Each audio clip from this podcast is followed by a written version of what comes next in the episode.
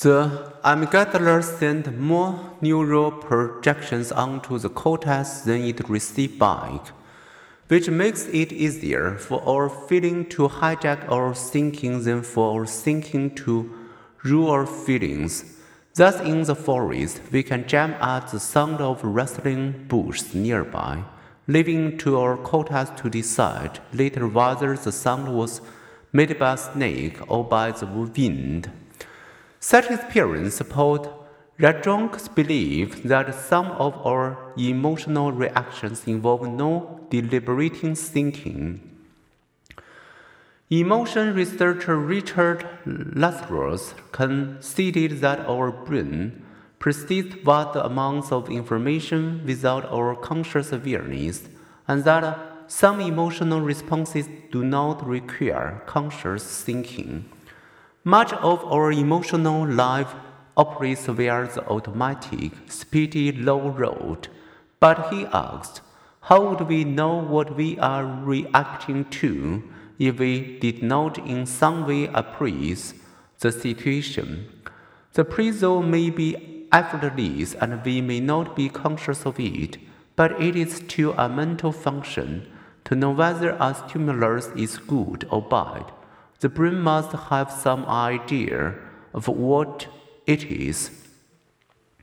Thus, at Lazarus, emotion arises when we appraise an event as harmless or dangerous.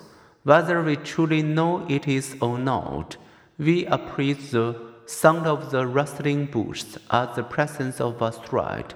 Later, we realize that it was just the wind. So, as Zajonc and LeDoux had demonstrated some emotional responses, especially simple likes, dislikes, and fears, involve no conscious thinking. We may fear a big spider even if we know it is harmless.